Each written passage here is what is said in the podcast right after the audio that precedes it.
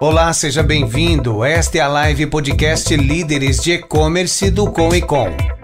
Este canal multiplataforma traz temas relevantes do comércio eletrônico e entrevistas com executivos e empreendedores deste mercado. Olá, sou Rafael Bastos, apresentador dessa live podcast Líderes de E-Commerce. Também sou presidente do COECOM, Comitê de Líderes de E-Commerce de São José do Rio Preto, e consultor e mentor de e-commerce. E hoje estou aqui para bater mais um papo com vocês aí, um papo inspirador sobre o universo de e-commerce, os profissionais que compõem esse universo. Esse é o número, é o episódio de número 45, nós estamos no mês de setembro de 2021. Lembrando que o nosso formato é multiplataforma, então você pode nos assistir online, depois você pode assistir essa gravação que fica disponível no YouTube, ou você pode nos encontrar nas principais plataformas de e-commerce ou ainda em nosso site www.comicom.com com.br barra podcast. E hoje eu tenho um prazer de chamar um convidado muito especial. Estou muito feliz por ele ter aceitado esse convite. Sem dúvida nenhuma, é uma história muito inspiradora que com certeza todos vocês vão gostar. É, hoje, o nosso convidado é o Carlos Brando. Ele é CTO e co-founder na Enjoy, que é uma das principais plataformas do, do comércio eletrônico. Aí já está mais de 10 anos no mercado, passou por diversas transformações pouco tempo atrás passou por um, um IPO, então abriu capital na bolsa, vem crescendo constantemente. E eu quero que o Carlos, que começou como programador, né? Ele se intitula até hoje como programador. Ele conheceu o primeiro computador dele quando ele tinha 12 anos, na aula de datilografia, só para vocês terem uma ideia de quando que ele começou com tudo isso. E hoje ele se tornou talvez uma das principais figuras aí do, do comércio eletrônico em questão de estrutura dentro da Enjoei. Então, Carlos, Vem para cá, vamos cumprimentar o pessoal. Fala, Rafael. Tudo bom, cara? Prazer estar aqui com vocês. Legal, obrigado pelo convite. Legal, legal. Carlos, para começar, primeiro eu quero lembrar o pessoal que vocês estão nos assistindo, seja no YouTube, no Facebook ou no LinkedIn, vocês podem nos enviar as suas perguntas, tá? Então, só mandar aí no chat que ela chega aqui para mim, eu direciono ela para o Carlos. E para a gente começar, eu queria que você contasse um pouquinho da tua história, contasse um pouquinho da tua trajetória profissional. Cara, legal. Bom, como você falou ali no comecinho, né? Eu sempre me intitulei, continuo me intitulando programador. Eu sempre brinco, toda vez que alguém pergunta isso, eu falo a mesma coisa. Falo, se alguém me pergunta até hoje, né, qual é a tua profissão, né? Programador. Sempre fui, continuo sendo até hoje. Né? Então, e, cara, eu comecei, como você falou ali, muito cedo. Comecei criança, basicamente. A, aprendi a programar muito, muito cedo, numa época que eu acho que hoje em dia é, acho que tem muito mais acesso, né? as pessoas conseguem. É, acho que até falta pessoas né, se, se interessando por esse assunto hoje no mercado. Mas eu comecei muito cedo, numa época em que pouco se falava sobre isso. Tomei muito gosto pela programação desde de, de muito jovem. E e aí já sempre quis trabalhar com isso. E aí e comecei a trabalhar cedo também. Acho que eu comecei ah, com 15 anos ali, eu já tinha meu primeiro emprego, já tava, já, já trabalhava com programação, numa época ainda meio que pré-internet ali. E, e, desde então vim, vim fazendo isso. Assim. Acho que e aí acho que uma coisa que está amarrada um pouco à minha carreira é essa vontade de, de fazer as coisas muito bem feitas, a vontade de se interessar. Eu sempre me interessei pelo produto, pelo que estou construindo, então mesmo nos empregos que eu tive, é, sempre, sempre me envolvi muito, né? Então, então, de certa maneira, eu sempre fui meio dono de tudo que eu, que eu coloquei a mão, né? Nem que fosse o meu coração, né? Então, acho que é um pouco da minha carreira se resume nisso, assim, essa, essa paixão pelo que eu pela programação, mas também pelo que eu estou construindo, sabe? Pelo, pelo produto que eu estou desenvolvendo. Legal, eu ouvi uma história sua, por você mesmo, né? Então considero verdadeira, que não sei se foi teu primeiro emprego na, na área de computação, né? Primeiro teve um, um, uma cena aí que, que foi marcado para mim dentro da tua história, que foi quando você chegou na pessoa que tinha aquele primeiro computador que você viu ali, uh, chegou com ele para um com um disquete para ele na época, né? Ó, oh, usa, você tinha feito um programa, cara, foi você que fez? Como assim? Um moleque de, não sei se era 12 ou 15 anos na época que você tinha, e, e fez um primeiro programa, uma, muito questão de autodidata, e futuramente, quando você foi procurar emprego, te fizeram uma pergunta que você não sabia, você sacou um livro da bolsa para poder achar aquilo que a, que a pessoa está perguntando. Você quer falar um pouquinho sobre isso também? Cara, é assim, né? É engraçado isso, porque acho que não sei, não sei qual é o público aqui, se vão ter muitos jovens e tal, mas a galera mais. É, falar galera mais nova, me sinto velho pra caramba falando isso, né? Mas assim, hoje em dia, né, qualquer pessoa que vai se aventurar na, com tecnologia e tal, tem muito acesso à informação. Né? Pô, você tem. E não é de hoje, né? De, de sei lá, de de 20 anos para cá, de 15 anos mais, um pouco mais para cá, a gente tem muita informação. Hoje em dia, então, é um, é um turbilhão, né? Acho que a, a, a, dificuldade é até o que estudar de tanta coisa que você tem, material de graça e coisa e tal.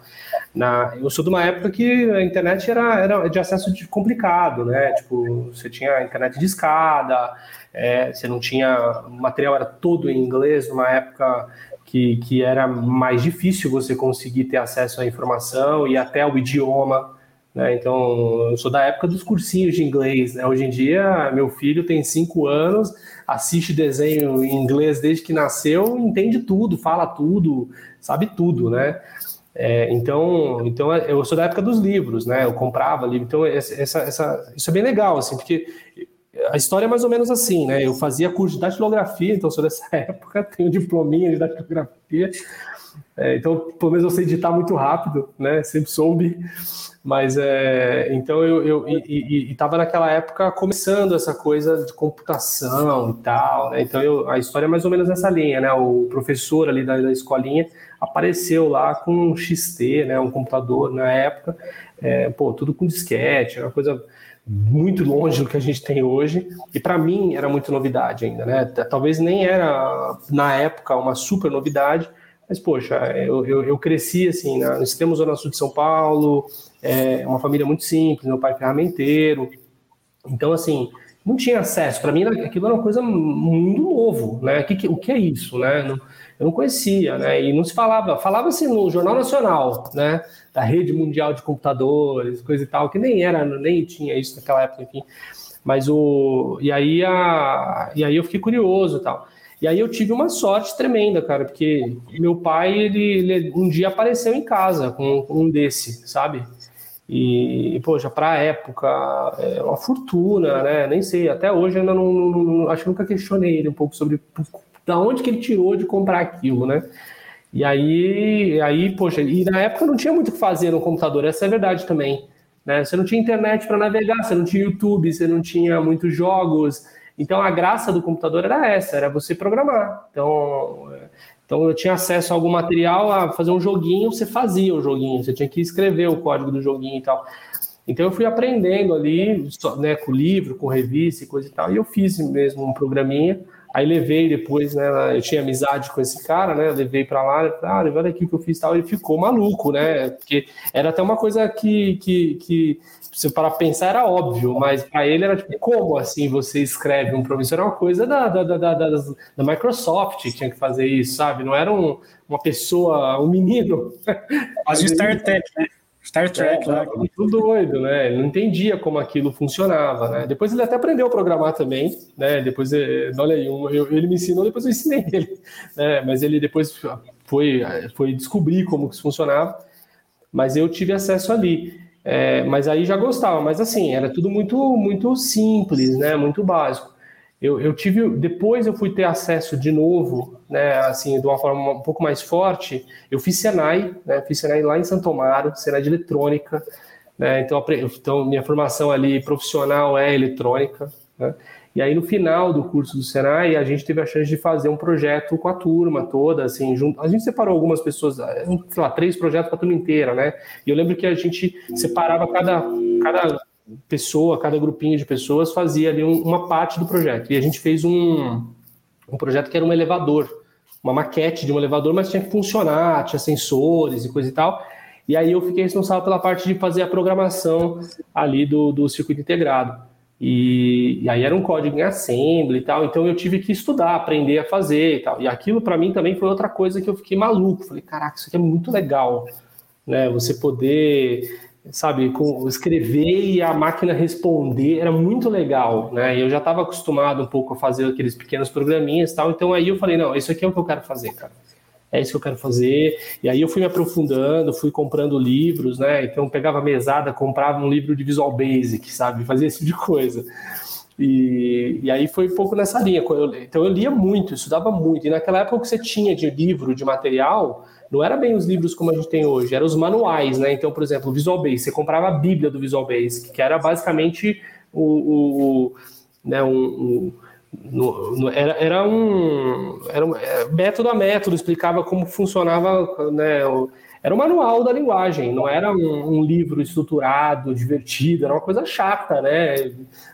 E aí, mas eu andava com aquilo para cima e para baixo, tal. Então nessa, nessa entrevista de emprego que você comentou, foi, foi isso que aconteceu. Eu estava sendo entrevistado, a pessoa me fez uma pergunta, eu não sabia a resposta, eu saquei aquela Bíblia, imagina, né? Aquele livro gigantesco, estava na mochila, e não, peraí, eu acho que eu já vi isso aqui, tá, achei. Aí o cara achou o máximo, falou, pô, um garoto, né? Que garoto, né, de, de 15 anos, 14, 15 anos, você conhece que anda com um manual de Visual Basic dentro da mochila? Né? Então ele achou muito legal, falou, não, pô, me contratou. Aí sim eu fui trabalhar com programadores de verdade, com a galera que tinha experiência, né, tal. E aí, aí obviamente, eu fui ganhando muito, muita experiência com aquela galera, aprendendo com eles de fato. Mas até então era muito solitário, era eu sozinho, estudando sozinho e tal. O primeiro sistema que eu trabalhei, eu, eu até, de vez em quando, esse dia eu estava pensando sobre ele, eu falei, pô, não sei nem se vai saber se ainda está rodando até hoje, às vezes até tá, né? Era para uma escola, era, era uma escola ali da, da Zona Leste de São Paulo, chama Obra Social Dom Bosco. É, eu desenvolvi um sistema para gestão de alunos e tal, para eles. E, cara, eu não sabia nada, eu não sabia nada. Eu fui tudo sozinho, tudo descobrindo sozinho, né? E, pô, e, e, e tava lá, rodava. Toda a gestão de alunos da escola era feita lá, né? É, então, poxa, para mim aquilo sempre foi diversão, né? Acho que tem um pouco disso também, né? Sempre foi um desafio aprender, descobrir, sempre adorei isso. Então, nem sei se eu se é justo receber por isso, sabe assim? Porque para mim é, é, quase brincadeira, é quase diversão.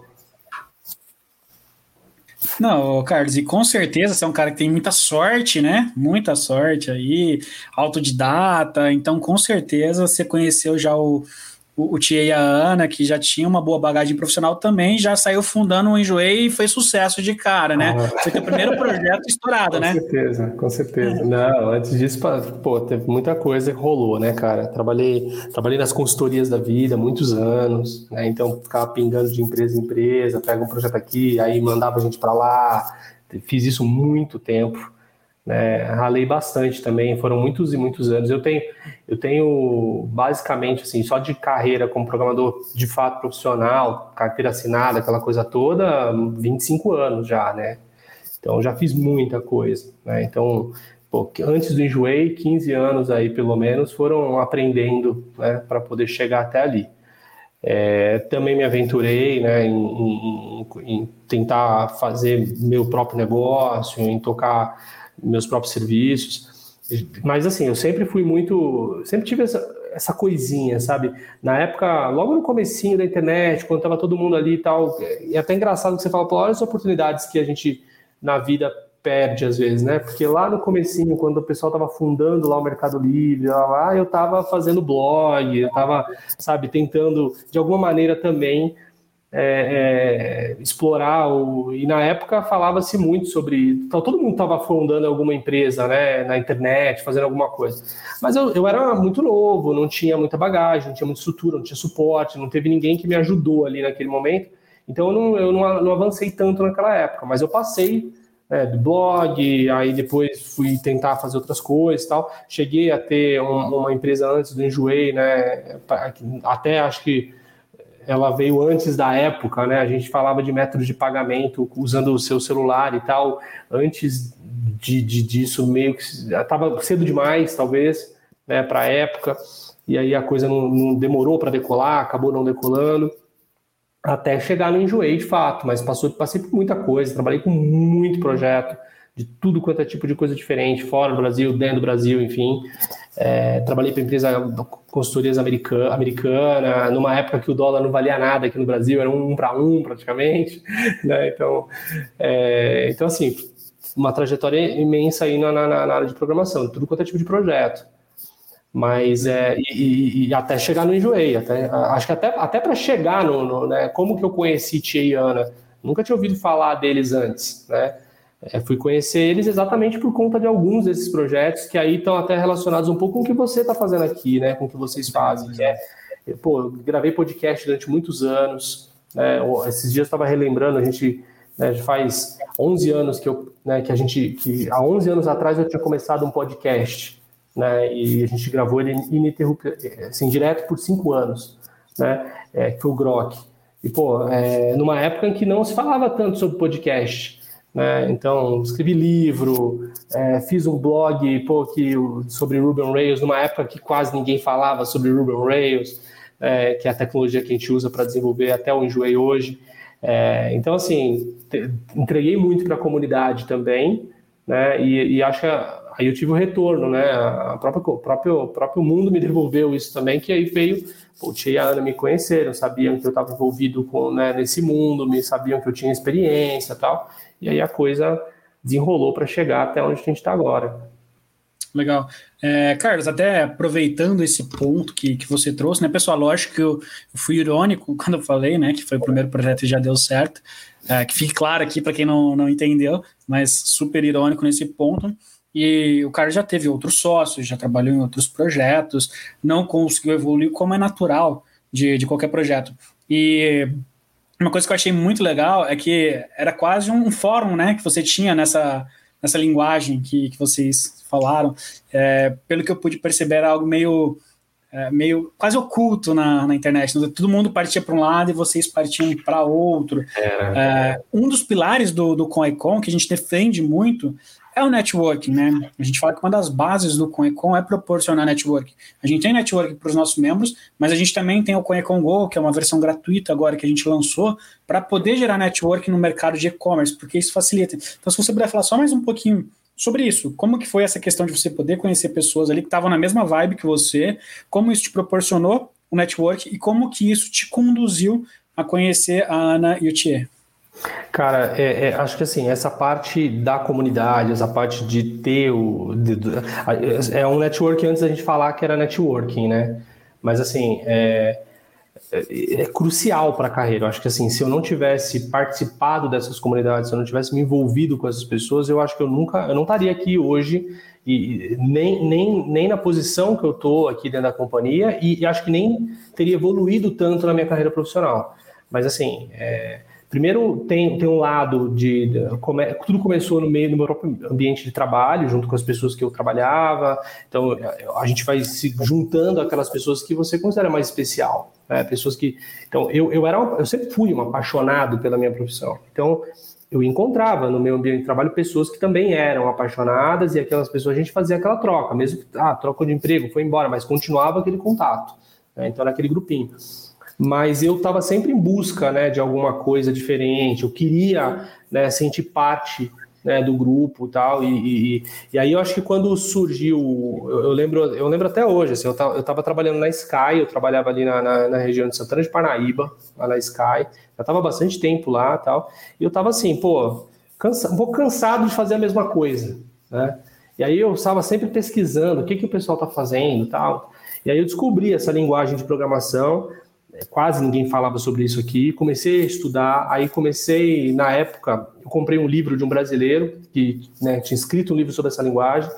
Cara, entrei em contato com o cara, fui falar com ele, tentar, né, tipo, fazer contato, descobrir, queria saber como que eu trabalhava com aquilo, como é que eu podia, poderia me desenvolver mais com aquilo. A gente virou amigo, né, chegamos a trabalhar juntos, chegamos a gravar podcast juntos. É, então a gente fez uma amizade, aí a partir dessa amizade foram surgindo outras iniciativas, porque a gente queria mais gente, né? E aí eu lembro que a gente chegou a fazer um, o primeiro evento ali, a gente chamava de Reject Conf, né? Era o evento do, do, dos era a conferência dos rejeitados, né? E aí a gente reuniu uma galera ali para na USP, numa sala de aula na USP, para fazer, para falar sobre isso, né? Sobre essa linguagem nova que ninguém estava usando e a gente estava achando o máximo e tal cara, um grupinho de, sei lá, de 30 pessoas, 35 pessoas. É, eu estava esses dias fazendo uma reflexão, pensando, poxa, daquele grupo saíram muitos empreendedores. Né? Então, a galera da plataforma Tech, que foi comprada pela Nubank, estava lá. Né? É, tem o Fábio Akita, né, que é da Code Miner, né, estava lá.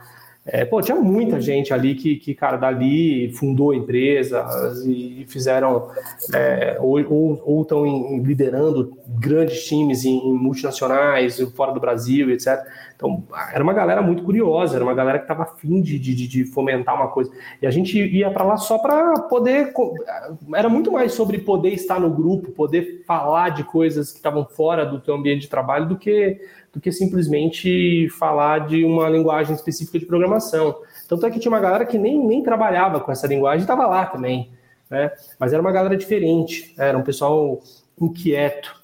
Né? E aí, dali, a gente, pô, muitas amizades, aí saiu o podcast, saía não sei o quê, muita gente ali, um ajudando o outro nas questões do próprio trabalho, né? Então, eu fui trabalhar com uma galera para essa empresa americana, a gente trouxe muita gente dos que estavam ali, né? Dali foram, aí, aí começaram os eventos, né? Ah, vamos fazer um evento, vamos fazer um evento maior, fazer um, sabe? E aí todo mundo participava, ia lá, palestrava, e aí quando acabava a gente se reunia. Então viajei o Brasil fazendo isso, né? Dando palestra e reunindo e tal. E isso foi formando uma rede de pessoas, né? Então, além de. Até hoje, isso ainda me ajuda a trazer bons profissionais para trabalhar comigo. Muita gente que passou no Enjoei, ou até está no Enjoei, eu conheci durante esses processos né, de uma viagem que eu fiz, um, um, um, evento que eu palestrei, aí conheci a pessoa lá, a pessoa veio falar comigo. Os sócios né, que eu tive antes do, do Enjoei mesmo, né, sociedade que a gente comentou, é, conheci também durante um desses eventos. É, então fui conhecer as pessoas, depois a, a, o destino meio que guiou a gente, a gente acabou né, é, formando uma sociedade, era aí, mas conheci ali.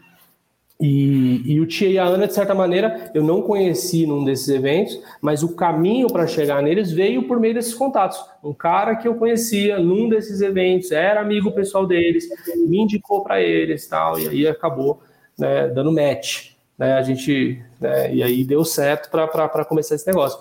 Mas, é, porra, se não fosse isso, eu não teria, não, não estaria aqui agora, não teria, não teria conseguido construir o time que eu construí, não teria cons conseguido conhecer as pessoas que eu conheci, né? Então, sem dúvida nenhuma, assim, é, acho que é impossível crescer sozinho, cara, é impossível. Legal, legal.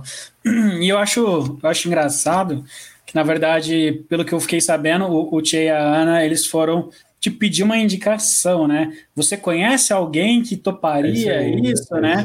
E aí você chegou, pô, eu topo. Conheço eu. que foi isso de um, de um business que ainda praticamente não existia, né? Tava rolando alguma coisinha já. Talvez você tinha um, um pequeno vislumbre do que poderia dar certo, mas era muito disruptivo, porque a gente mal sabia direito o que era e-commerce, né? O mercado ainda estava muito engatinhando ali, aí de repente vem uma ideia de ter praticamente um brechó online, né? Outras pessoas vão vender as peças usadas dela na minha plataforma. Quem vai comprar peça usada por, por e-commerce? O que, que te despertou interesse e falar, pô, eu sou o cara que vocês estão procurando, topo? Cara, eu acho que eu acho que assim, primeiro eu na época é, eu estava numa fase ali com outro negócio, né, com a outra sociedade, em que eu, eu não estava muito feliz, né? Eu tava, acho que tem uma fase da como eu te falei, a gente estava a gente tinha, a gente tinha um business que estava adiantado no tempo. Né? A gente estava tentando construir uma coisa que era difícil de você, às vezes, explicar para os investidores, explicar para as pessoas o que você estava construindo, e isso tornava muito difícil né? a gente alavancar a coisa na época. É, depois, hoje em dia, se a gente, hoje em dia já passou também no tempo, mas na época, se tivesse esperado mais algum um ano ou dois para frente, talvez eu teria tido muito mais sucesso ali, né? Mas a gente estava nessa dificuldade. Então eu estava meio cansado, né? De, poxa, sentir, né? Fazendo pitch o tempo todo, conversando com o investidor o tempo inteiro. Eu queria trabalhar, eu queria fazer, né? E, e eu não queria ficar ali. É, vou usar uma expressão esquisita aqui, mas me soava para mim como se eu estivesse mendigando, né? Eu queria, tava, pô, tava tentando convencer as pessoas a comprar a minha ideia, porque eu precisava daquilo para fazer o negócio acontecer. E eu queria entregar, eu queria fazer. Né? E aí, quando, quando eu conversei com o Thier ali, né, e ele veio me contar o que, que era o projeto, o que, que eles estavam pensando, as ideias que eles tinham tido e tal, o que mais chamou atenção ali foi a, a forma como ele colocou. Né? E eu senti que o Thier também queria fazer. Né? Ele estava, era muito verdadeiro, assim, ele estava, era tudo ou nada, sabe? é, a, a, história do próprio né, que ele conta também, às vezes, quando ele vai, vai participar de um, de um, podcast como esse, assim, numa live como essa, é, dá para ver, né? Ele fala, pô, largou emprego, sabe? Ele, ele, era tudo ou nada, cara, isso tem que funcionar. E aí acho que aquilo me, me atiçou, né? Porque eu falei, poxa, é isso que eu quero. Né? Eu quero fazer, eu quero construir, né? E estar tá do lado de uma pessoa que está com a, a, pele em risco é, fazia muito sentido, né? Então eu queria isso, né? Eu senti, e acho que eu sinto isso até hoje até. Né? Acho que essa, esses 10 anos trabalhando junto, assim, eu sempre senti isso, é a pele em risco, né? É, é, é a dificuldade de colocar o negócio e fazer e acontecer. E até hoje eu sou, é óbvio, a empresa cresceu, eu não consigo, eu não, não faço, eu ah, escrevo código ainda de vez em quando, ainda faço isso, né? Sou meio desobediente um pouco nesse aspecto, né? Porque eu não deveria, mas eu. Mas, poxa, mas eu, eu gosto de fazer, cara. Eu gosto de construir, sabe? Eu gosto de estar ali na operação, de fazer a coisa acontecer. Né? E eu sinto isso na empresa ainda com o Tia e com a Ana ainda até hoje. Né? Eles estão ali, né, para fazer a coisa andar. Então, acho que foi isso que mais me atraiu, para ser sincero, tá? Acho que foi o que mais me, me motivou. Eu já estava com vontade de fazer uma coisa diferente, de repente apareceram ali duas pessoas que, poxa, estavam super né, com vontade. Eu falei, cara, é exatamente isso que eu preciso. Então eu topei na hora ali, nem pensei muito, na verdade. No meio da ligação eu já estava tomando decisão. A esposa fica maluca, né? Tipo, como assim? Né? Você nem conhece. Eu fui conhecer o Tia e a Ana, já, já trabalhava com eles depois de, de, de, alguns meses, né? Que eu fui. Porque a gente não tinha escritório, né? Não tinha, na época não tinha, eram três pessoas, né? Depois foi chegando mais um, ajudava ali no atendimento. No começo, até minha esposa respondia ticket de atendimento em casa. Nessa época você estava em Franca e eles em São Paulo, né? Eu estava em Franca e eles estavam em São Paulo. E não tinha um escritório, né? Não tinha um lugar onde eu pudesse ir lá e tal. E a gente, cara, simplesmente começou a trabalhar e fazer e tal. É, não sei se eu já contei essa história, mas é até engraçado, porque eu estava eu tava trabalhando com esse pessoal, eu tinha planejado umas férias. Já fazia muito tempo que eu não tirava as férias na, na, na minha vida, né? E eu tinha planejado fazer umas férias. Eu tinha planejado fazer um mochilão então eu ia pegar a mochila, era um mês Machu Picchu, sabe, de, de ônibus, né, eu e a esposa. E, e, aí eu falei pro tio, eu falei, cara, olha, eu topo, mas tem um problema, assim, daqui, sei lá, daqui um, daqui 30 dias eu vou fazer um mochilão e, meu, já tá tudo certo, tem amigos combinados, tipo, tudo bem? Ele, cara, tudo bem, só que a gente tem que colocar esse, esse site no ar.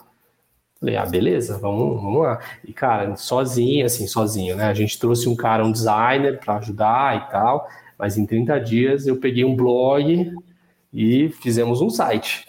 Né? Na, na, o blog que o Tiana tinha era assim, cara, vender. É, era até engraçado. Você entrava no blog, você via lá o produto, aí você gostava, você tinha um e-mail, endereço de e-mail na descrição, você mandava um e-mail e dizia, ó, oh, quero esse produto. A Ana gerava um boleto lá no, no, no Pagarme, no, no, nem tinha Pagarme na época, sei lá, no, no PagSeguro, mandava de volta o boleto por e-mail, a pessoa pagava o boleto, mandava o e-mail com o comprovante, aí mandava o produto. Então era assim, né?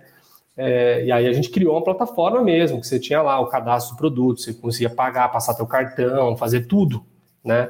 É, e na época, hoje em dia, é muito mais fácil. Hoje em dia você tem um monte de ferramentas que te faz isso pronto. Né? Você vai lá, você não precisa escrever uma linha de código, você. Na época não no tinha. Máximo, raça de solte, né? É, você escolhe a cor, a raça e solta, sobe uma foto, pronto. Né? Na época não tinha isso. Então a gente criou a plataforma, criou os mecanismos, migrei os produtos, trouxe tudo. E aí, e, cara, e uma cara completamente diferente do que tinha no mercado na época. Terminei, assim, tá pronto, Botamos no ar, passou, sei lá, dois, três dias, eu peguei no mochila e fui viajar. e fiquei 30 dias viajando, né, naquela tensão, será que tá funcionando, será que não tá, celular não pegava. Aí, mas deixei uma pessoa, um amigo ali cuidando, né, enquanto isso. E aí quando eu voltei, aí, vambora, né. Que doideira, que doideira. Pessoal, só para contextualizar vocês, tá? Depois vocês podem pesquisar, tem outros podcasts aí que contam um pouco dessa história do, da Anne do Thier, mas basicamente o Enjoei surgiu. Acho que, acho que eu tô certo, né? Do, do que eu lembro aqui. Surgiu de uma ideia da Ana, né? Ela, ela montou o blog, ela começou a tocar. O, o Thier viu uma oportunidade de negócio ali e ele foi o primeiro a abraçar o, o negócio mesmo, o skin the game, né? Colocar a pele dele em risco ambos eram bem empregados, tinham um salário bacana. É, ele foi o primeiro a pedir as contas e falou: ó, vou fazer dar certo, né? Muito isso que o, que o Carlos falou aqui. Depois a, a Ana futuramente acompanhou ele também nessa pegada. Por isso que o Carlos está falando, né? Era pele em risco, era a única oportunidade ali, né? E o Carlos também. Pelo que eu podia entender, entrou no mesmo ali, é tamo junto e, é e vamos fazer do Cora Correio. Exatamente. Saí da antiga sociedade, entreguei tudo, não fiquei com nada. Bora né, começar de novo do zero, né? Bem Cara, nessa que linha. Legal. Que legal. Carlos, agora trazendo um pouco para o contexto, que a gente ouve muita coisa dentro do, do CoinCon. Hoje, para você ter ideia, a gente está em cerca de 200 membros, né? São 200 empresários de e-commerce que fazem parte do, do grupo. E a gente tem as mentorias, tem as atividades aí, a gente ouve muita coisa, tem muitas dúvidas. Uh, e você falando que criou a plataforma do zero, hoje o pessoal começa com plataformas robustas aí, tem muitas dificuldades, né?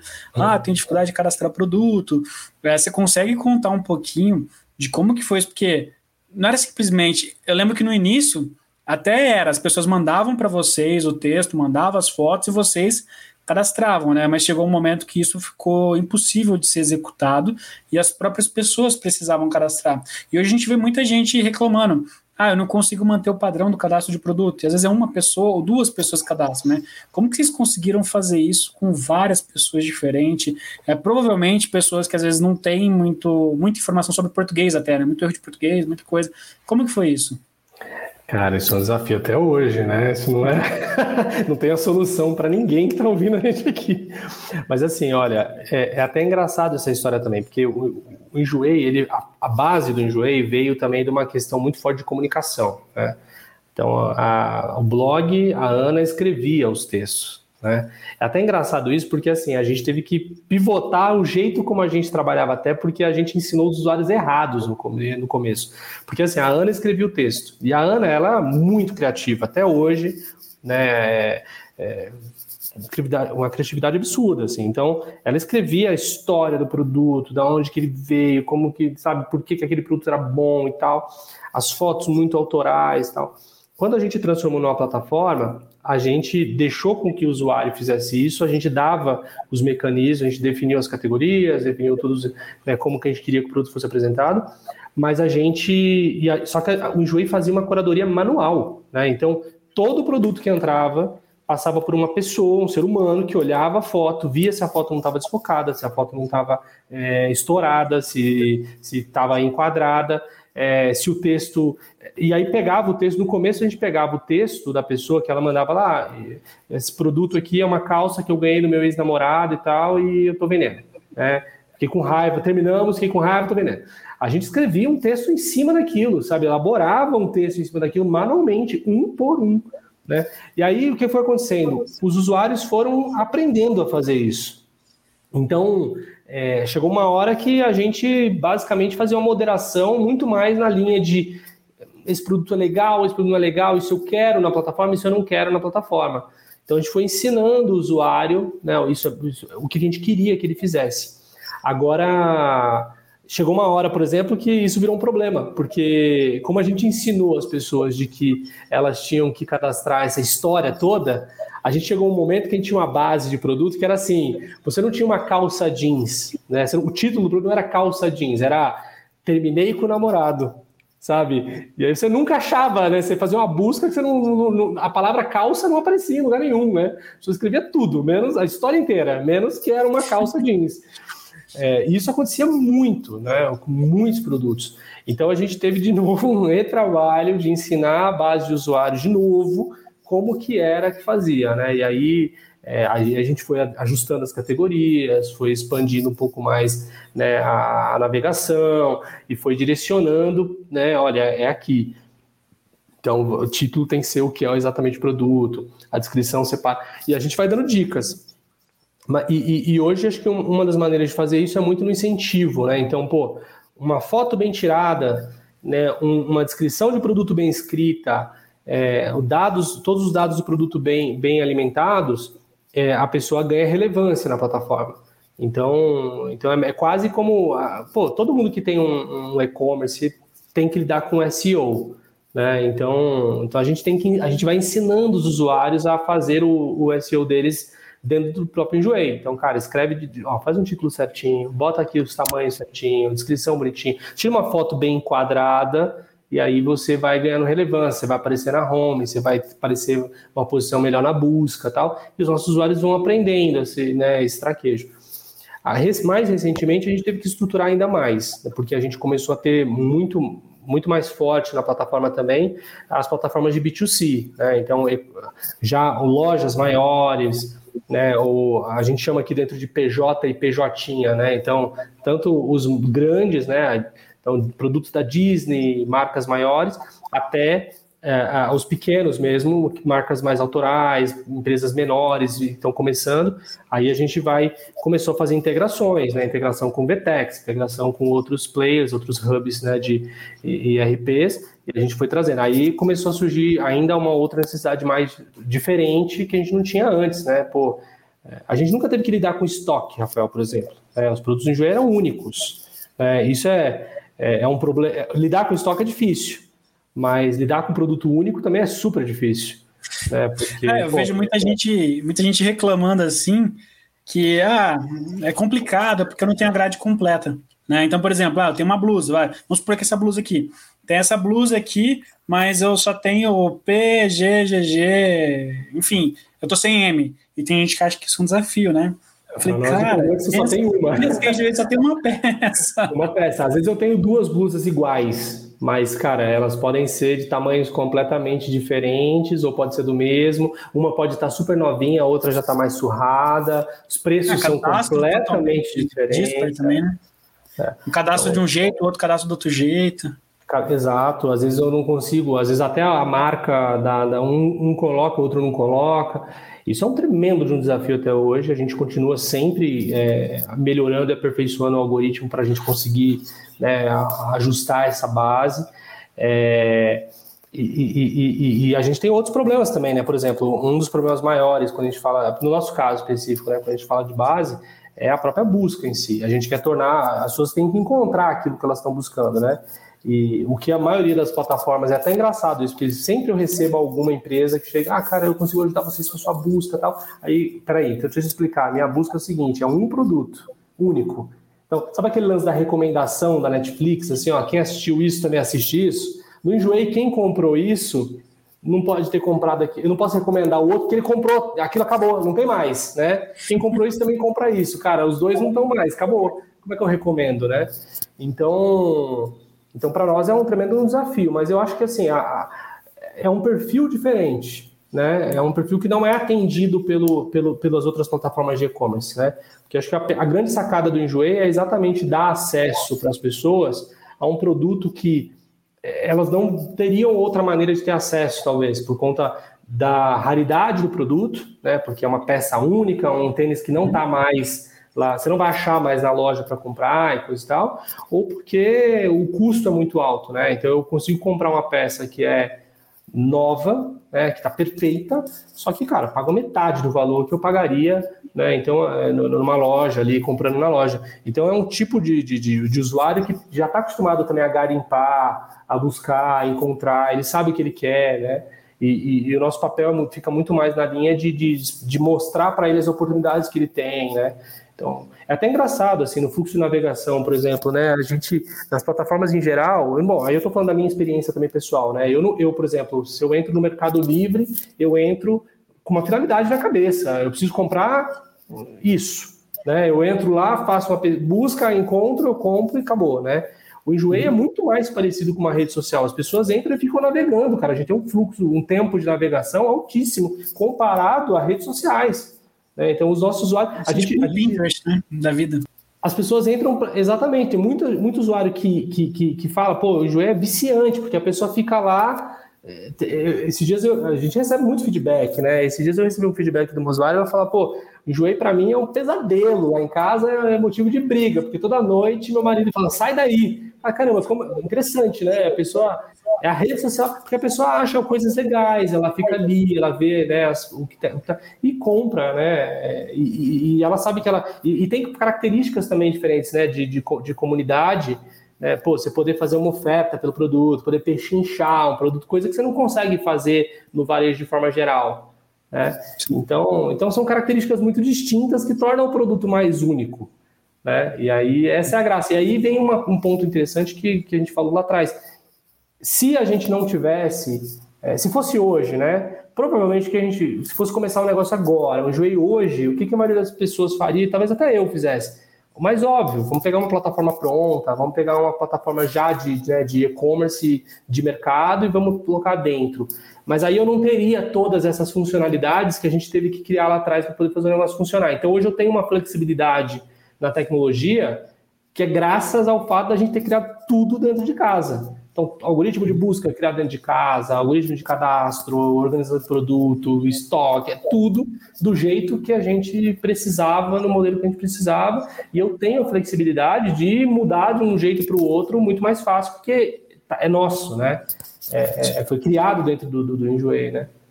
Legal, legal. Quero abrir só um parênteses aqui, pessoal. Se você que está assistindo a gente, está ouvindo, tem essa dor, que às vezes a esposa fica lá na plataforma. Minha esposa, ela é stylist, tá? Então você já imagina, ela fica vendo roupa o tempo todo. Ela faz consultoria de, de moda pessoal também para as pessoas, então eu sei, eu, eu entendo a tua dor. É, e assim, eu não, eu não posso falar aqui que eu vou evitar que ela acesse o Enjoei, não, porque ela gosta, ela acessa bastante.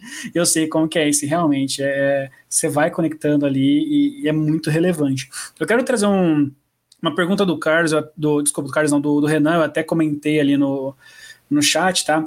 É, ele perguntou o seguinte, quanto tempo tem de, de fundação Enjoei, né? Você comentou que é, é, pouco mais de 11 anos, se eu não me engano, né?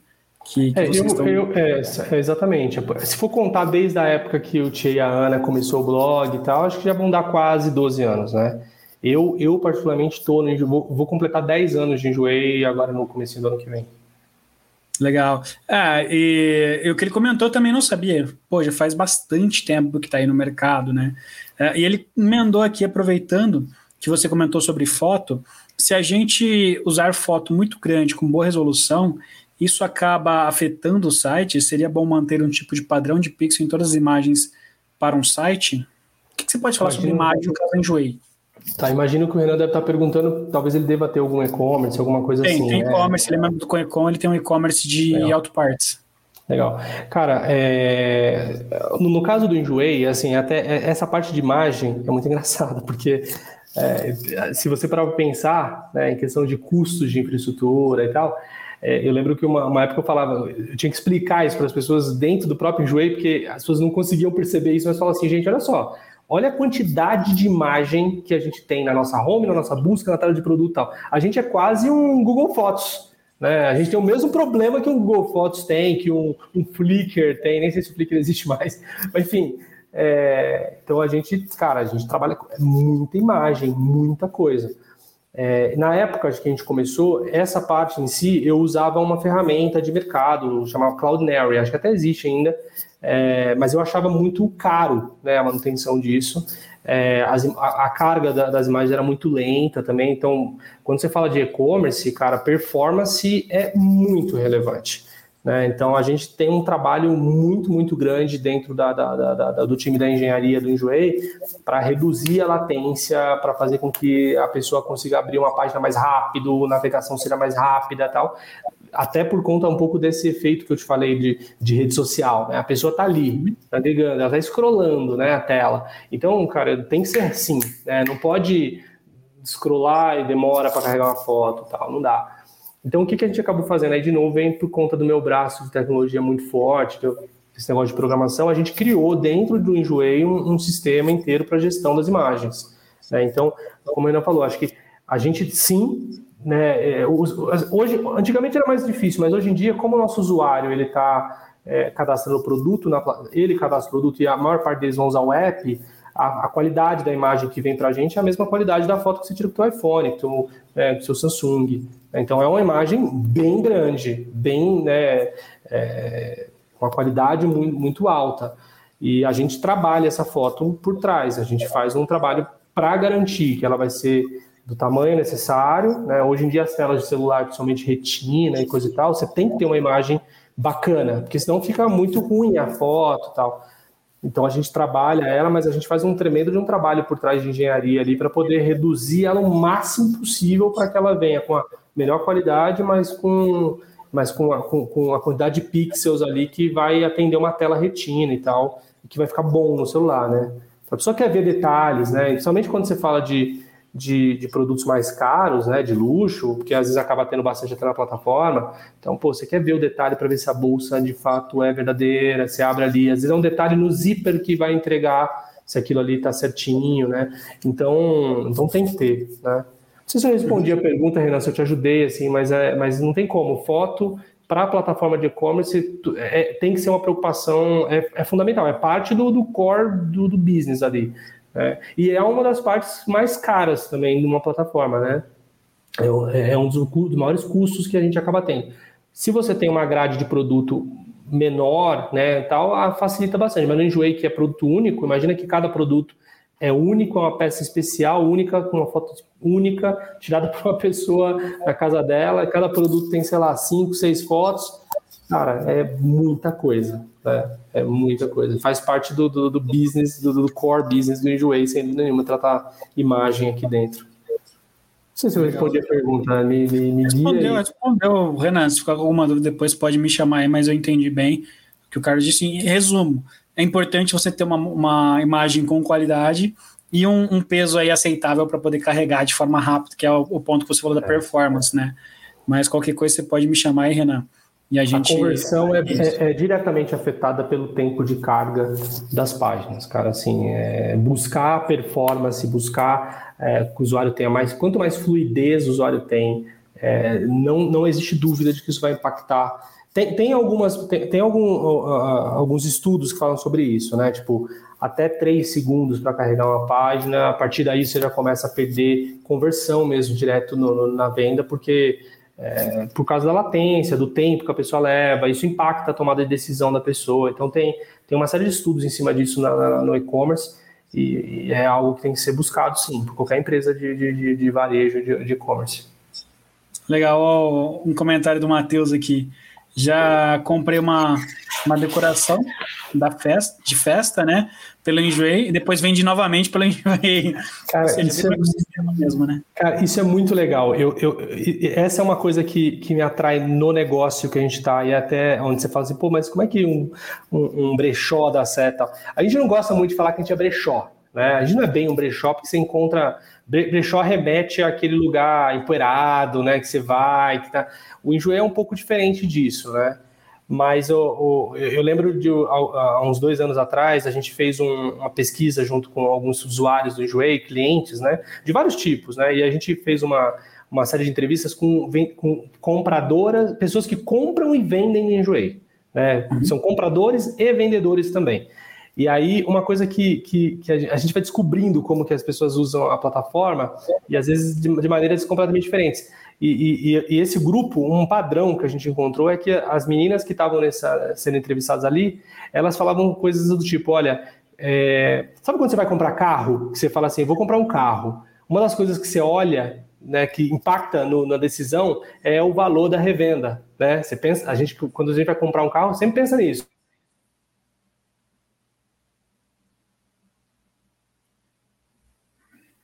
Pessoal, vocês estão me ouvindo? Não sei se a internet do Carlos caiu ali. Se alguém puder me dar um ok aí pelo chat, por favor.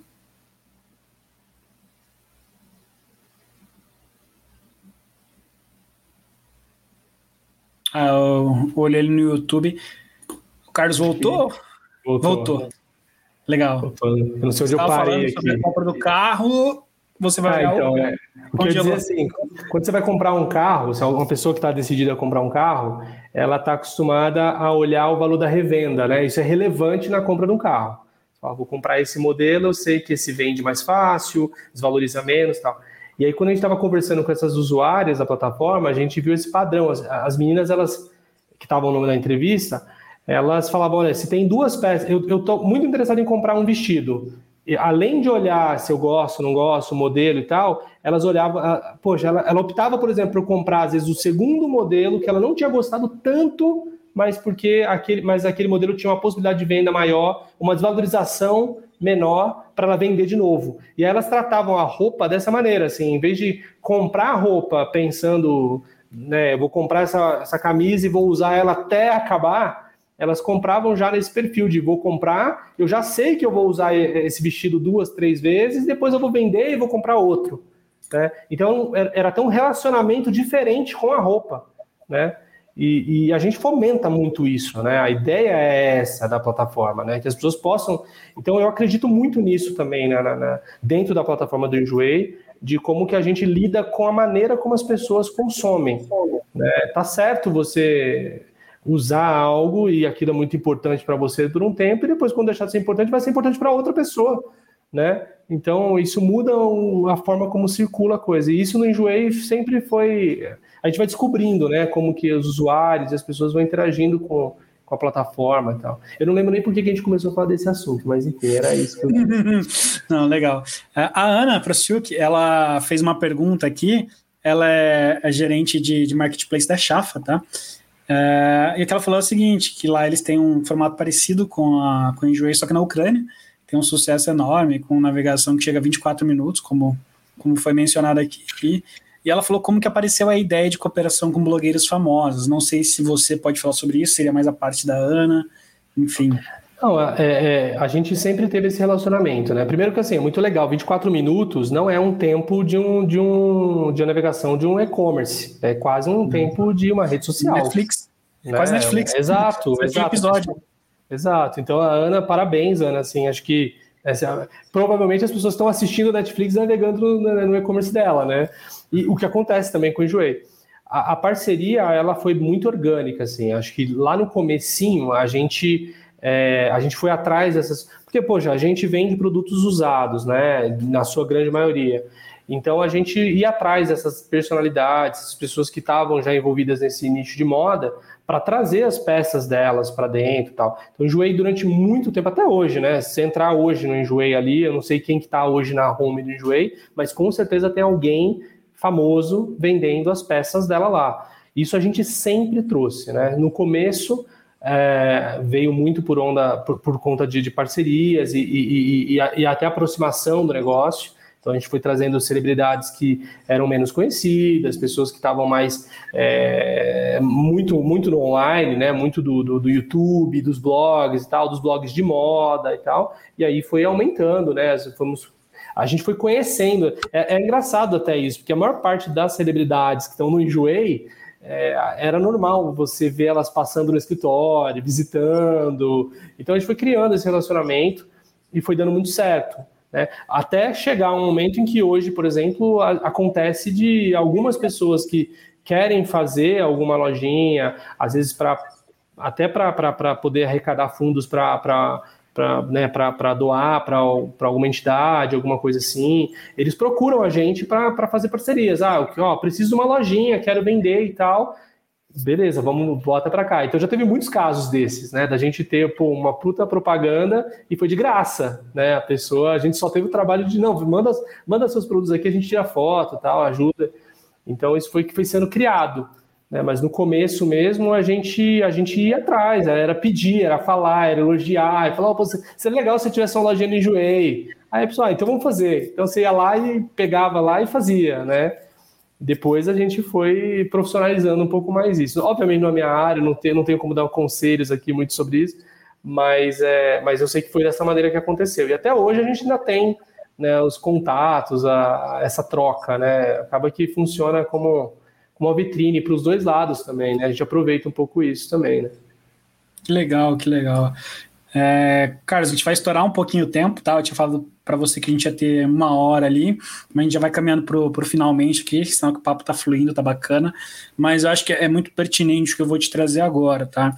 que você falou sobre parte de aplicativo, enfim, a gente falou sobre a parte da plataforma. É, a Ana, com uma excelente bagagem de marketing, o, o Thier com uma bagagem de negócio bacana, você com uma baita bagagem de tecnologia, a gente fala, ah, é o Dream Team, né? É o time perfeito ali que já conseguiu saindo, acertando de cara. Eu sei que não foi bem assim. Uh, você puder falar um pouquinho sobre isso, a primeira versão do app, depois a reformulação.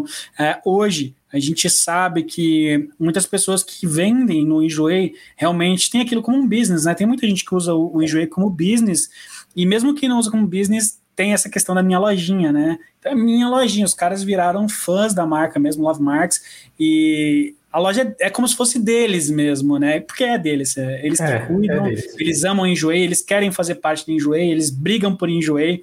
Conta um pouquinho dessa, dessa versão do, de, uma, de uma plataforma, vou falar do aplicativo específico que não estava tão legal, que vocês foram, conseguiram reverter isso e fizeram as pessoas que trabalham com Enjoei amar, de fato, a plataforma, a marca e tudo mais. É.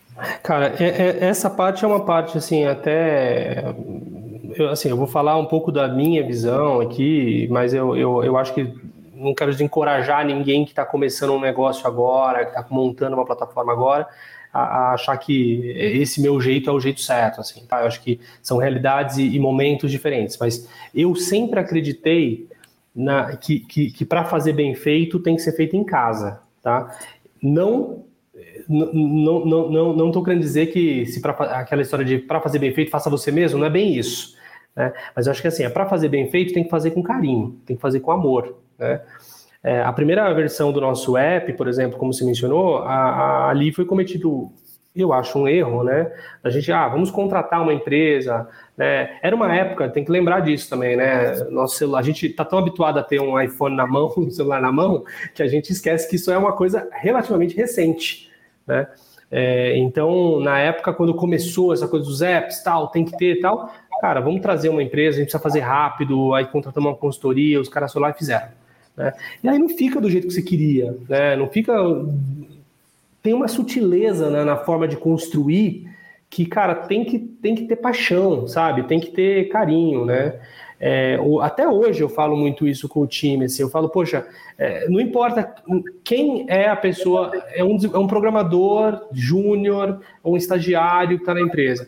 Cara, você está trabalhando naquilo pensa, por quê? Por que, eu estou fazendo isso, né? E como que eu gostaria de usar isso depois? Como é que eu me sinto em relação a isso? Quando isso for para o mundo e as pessoas forem usar, como é que eu vou me sentir, né? Será que eu vou ter orgulho do que eu fiz? Será que eu vou, eu vou, eu vou querer mostrar isso aqui para a namorada, para o amigo, dizer, olha que eu fiz aqui, será que eu vou ter essa. essa ou, ou, eu vou querer esconder porque não, não tá tão legal assim, né? E, e, e, a gente fala muito aqui dentro do mínimo detalhe, né? assim, poxa, qual que é o mínimo detalhe? O que, que você fez? Até onde você foi, né? É, são coisas assim, são pequenos detalhes que fazem toda a diferença. A gente, a, a gente fez, por exemplo, uma, um, essa semana que passou, um, uma parceria junto com a Netflix, né? E aí, pô, ah, vamos botar. Eles estavam, aquele Monarch to Doom deles, eles queriam vender, na verdade, não é vender, eles iam oferecer de graça dentro da plataforma e tal. Cara, o time foi lá e fez uma gracinha de botar o o barulhinho do Netflix no, no final da compra tal. Aquilo faz toda a diferença, né? Você quer mostrar para todo mundo tal. Então o app aconteceu isso, a gente fez, não era legal, não tinha paixão, não tinha carinho. Então foi um desafio, a gente teve que ter coragem de falar, olha, vamos fazer de novo. E aí a gente fez do zero, de novo né? Só que dessa vez fez com carinho. Então eu trouxe as pessoas dentro de casa, eu peguei, inclusive uma das pessoas que trabalhou no projeto da primeira versão, que era bom, era um bom profissional, mas eu trouxe para dentro do Enjoei, porque a, na minha cabeça a pessoa tem que estar tá aqui, ela tem que sentir, ela tem que fazer algo sabendo que amanhã, se tiver algo ruim, vai ser problema dela, né? É, então até hoje a gente mantém assim, né? O time ele, ele, tem, tem que estar engajado, ele tem que acreditar né? até o fluxo de contratação do Enjoei até hoje, a gente leva muito a sério, assim, a pessoa não basta, é, é bom profissional, é bom programador, mas aí vem a pergunta, combina com a empresa? Né? É, a pessoa quer trabalhar com isso, ela, ela gosta do produto, ela entende o que ela vai trabalhar, pode ser o melhor profissional do mundo, sabe? Pode ser o, me o melhor programador que a gente já contratou, mas se o cara não, não, não entende, ele não gosta muito do produto, não vai rolar né? Não vai dar certo no longo prazo. Então, então para mim isso é muito crítico, né? A gente passou por isso várias vezes, assim, né? Durante a uma coisa que você falou que eu acho até curioso, acho é, óbvio, né, cara? É um software, né? Software não é perfeito, não tem como, né? E tá vivo, né? E a gente tá o tempo todo fazendo alterações e construções e tal. Então, a gente tem muita. O Enjoei acho que tem um, um negócio que, que, que por um lado é, é, é, muito bacana e muito legal, mas por outro lado também é um pouco frustrante, que é assim, o Enjoei é uma plataforma apaixonante. Então, como eu sou apaixonado pelo produto, o Thier é apaixonado pelo produto, a Ana, todo mundo é apaixonado pelo negócio, você cria um laço muito... É, é um filho, né? É um negócio muito... e, e, e, bota muito carinho, muita energia. E aí o produto fica apaixonante, né? Então a galera que, que usa o Enjoei, que, que de fato é, a pessoa adora aquilo, né? Ela começa, entra um pouco na linha do que, do que foi dito aqui, né? Porque quando você fica 20, meia hora navegando no aplicativo, 40 minutos navegando no aplicativo, você tem que gostar. Então, isso é muito bacana, por um lado, mas também quando tem um problema, a frustração é muito grande, né? Você está navegando no, no, na concorrência lá, você está navegando e, caraca, não funcionou. Você abandona e aí vai para o outro, né? Você está tentando pedir uma comida no iFood, não rolou, você pede no outro, né? Agora, o usuário do Enjoei, como tem essa coisa e a gente fomenta muito isso, quando ele acha um problema e algo dá errado, ele fica muito chateado, porque ele odeia ter que odiar o produto, né? Ele odeia o fato de, de estar tá alguma... Eu não quero odiar o produto, eu quero amar isso aqui, né? É, cara, não tem, não tem muito segredo. Pra, qual que é o segredo para fazer isso? Começa com a gente, né? começa comigo, né? Então, pô, é o mínimo detalhe. Quando eu olho para uma implementação nova, a gente acabou de lançar, por exemplo, o pagamento com Pix na plataforma. Demorou um pouco para sair, mais do que a gente gostaria, mas porque a gente queria fazer direitinho, a gente queria dar atenção no detalhe e tal. Vai ficar perfeito? Cara, o mundo, infelizmente, não é perfeito. Depende de um monte de coisa, né? Para fazer um pagamento, passa por um monte de lugares, sai do enjoei e vai para um monte de outros cantos para poder concretizar aquilo, né? Chega no banco e tal. As coisas quebram no meio do caminho, né? Mas a gente tenta acertar o máximo possível, porque a gente quer fazer um negócio legal, que a gente tem orgulho de poder dizer que a gente fez e que está funcionando direito e que, e que atende nosso usuário e tal. Então tem muito disso, né? Tem muito da paixão. Só que tem esse viés aí das pessoas, é, a paixão e ódio é muito próximo, né? Sim, sim. Sim, sim é quase complementar. É, e é engraçado, é engraçado, porque essa questão de pessoas que utilizam, quando você menos espera, me chamou a atenção quando eu vi a pergunta, eu fui me certificar. Aquela, aquele comentário, na verdade, né? Que comprou uma decoração para a festa de aniversário e depois vendeu, na verdade, é minha mãe, que está na conta do meu irmão ali. Eu nem sabia que minha mãe conhecia o Enjoei. Minha mãe tá comprando e vendendo no Enjoei, eu não sabia disso. Então, assim, realmente, pega, pega diversos públicos, as pessoas gostaram, as pessoas estão estão utilizando, né? E é por isso que é o sucesso, acho que por isso que deu, deu certo o, o IPO. É, a gente sabe que não é fácil é, abrir capital, você precisa seguir um, é, é N exigências, né? O, o, negócio ele precisa se mostrar muito sólido, é, com uma previsão de crescimento é, quase que tangível ali, né? Para as pessoas poderem investir, colocar seu dinheiro e tudo mais. Vocês conseguiram isso, né? Então acho que é, é, é sucesso total. É, na minha percepção, acho que sucesso resume. É, eu acho que o IPO, cara, para mim, assim, eu falo muito aqui, assim, é, é para gente, a gente parece, né? Tem, tem um sentimento às vezes para quem está de fora que é assim, ah, olha, um, finalmente, né? Chegaram lá, né? Para a gente aqui dentro, é, é, isso é o começo da coisa, né? A gente está no mercado, quando a gente fala de e-commerce em geral, cara, está no mercado que você tem tubarões, sabe? É um mercado difícil, né? Que a competição ela é, ela é acirrada e as empresas que estão competindo com você são gigantes, né?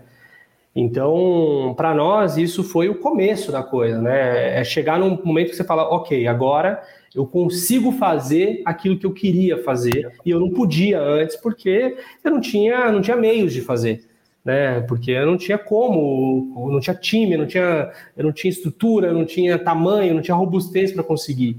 Né? Então, para nós é muito nessa linha. Então, é até engraçado isso, né? A gente escuta muito, às vezes, ah, chegou no IPO. Cara, na verdade, para mim é como se ele tivesse finalmente começado. Agora sim, agora a gente começou. Né? Até então, a gente estava construindo o que a gente ia ter né, para poder bater de frente com, com o mercado que a gente tem, né? Então, é, e a cobrança, a cobrança também vai aumentar exponencialmente, né? A gente fala, ah, vai entrar mais verba, vai ter mais time, mas a cobrança ela é exponencial, né? Quanto mais verba, mais time, a cobrança aumenta ainda mais, né? Bastante, é mais gente olhando, é mais gente ali em cima. Né? É bastante. Ah, mas quando você tá, quando você quer né, construir, acho que assim, é, no fim a gente não olha tanto para. Assim, é óbvio que a gente é, tá, tá sempre atento, né? Mas é, temos muita segurança sobre o que a gente quer também, né? Então é, é um outro tipo de jogo, né? É, é diferente, né? A gente começa a ter um a, a, poder expandir e entrar em, em, lugares onde a gente não conseguia entrar antes, né? Então acho que é, então para mim acho que é isso, assim, eu acho que começou agora, essa é a verdade. Agora que começou de verdade, agora que a gente cruz, cru, começou, cruzou a, a, linha de largada, sabe? Então tem muita história, né, para construir ainda. Então isso me empolga bastante. Que legal, que legal. É, como saideira aqui do nosso bate-papo, qual seria uma dica de ouro que você daria para os nossos, para quem está nos assistindo ao vivo, para quem vai nos ouvir posteriormente, com essa tua vivência toda aí no, no mercado de e-commerce, a tua trajetória que você compartilhou com a gente, qual seria a tua dica de ouro para o pessoal que está assistindo ou ouvindo? É que é difícil falar um pouco sobre isso, né? De forma prática é difícil, né? Acho que cada caso é um caso.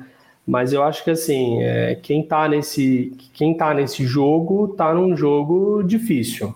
Então eu acho que um pouco do que a gente falou aqui, acho que eu vou seguir a mesma, o mesmo raciocínio, assim.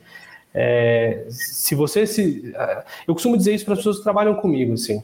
Né, você, se você, se você é dono de um e-commerce, se você fundou isso, você, você se colocou numa situação difícil, você se colocou numa situação difícil uma situação que pode, a empresa pode quebrar, sabe? As coisas podem não andar como você queria, o app que você vai construir pode dar errado, é, pô, sei lá, as coisas podem. Então, é, vai com tudo, sabe? É, vai com tudo. É, eu acho que é muito mais, pelo menos eu sempre pensei assim, tá? Eu não tô, eu não tô nesse jogo para isso aqui é pela minha família, sabe? É, é para poder dar um, uma boa educação para meu filho, é para poder cuidar bem dos meus pais que vão ficar, né, que já estão mais velhos, é sobre isso. Então, é, e aí não, não, isso não é uma brincadeira, isso é uma coisa séria, né, é uma coisa muito séria. Né? Então, já que eu estou nesse jogo e, é, e, é por eles, né, por isso, é para poder dar esse melhor para todo mundo da minha casa, então eu não, po eu não posso levar as coisas de, de qualquer maneira. Né? Então, poxa, se eu, se, então, cada dia de trabalho é importante, cada, cada decisão que eu tomo é relevante, né? E, e, e eu sempre tento pensar nesse aspecto. Essa decisão que eu estou tomando, ela vai impactar meu filho daqui a alguns anos, ela vai impactar os meus pais mais velhos que eu vou ter que cuidar, né? Vai, impactar, vai me impactar também daqui a alguns anos. Então, então sempre tento focar nisso, né? Não é fácil, não é, não vai ser fácil, nunca vai ser fácil. Né? Quantos, quantos momentos de desespero passou nesses 10 anos? Né? Quantas conversas difíceis nesses 10 anos? Né? Mas, assim, com carinho, com vontade, com, com determinação, a coisa vem. Ela vem, naturalmente.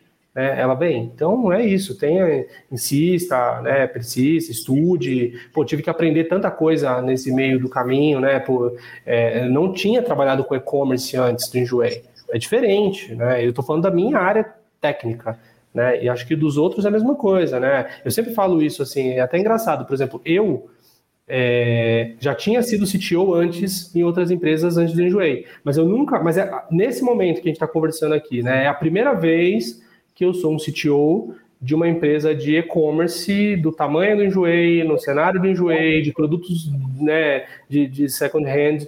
É a primeira vez que eu faço isso. Né? É a primeira vez que a Ana, né, ela é presidente do conselho de uma empresa como o Enjoei e tal. A primeira vez que o Thier é o CEO de uma empresa como o Enjoei e tal. Então, a gente está todo dia aprendendo.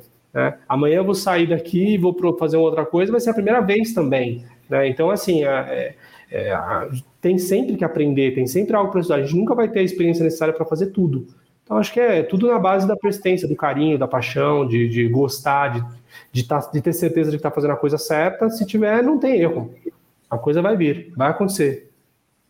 Cara, sensacional, sensacional. Muito obrigado aí pelo papo.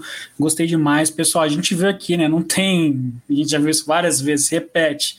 Não tem fórmula mágica, nem é certa de primeira.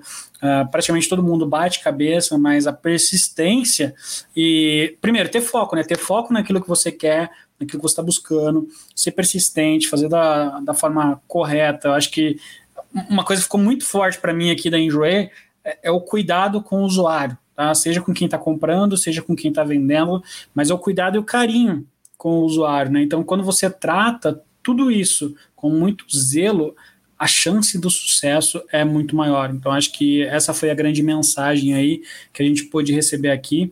Quero te agradecer demais, Carlos, por ter aceitado esse convite, por ter batido esse papo com a gente. Se quiser, pode se despedir aí do pessoal. Não, agradeço. Obrigado pelo convite. Espero que tenha sido útil né, para a galera que está, principalmente quem está começando.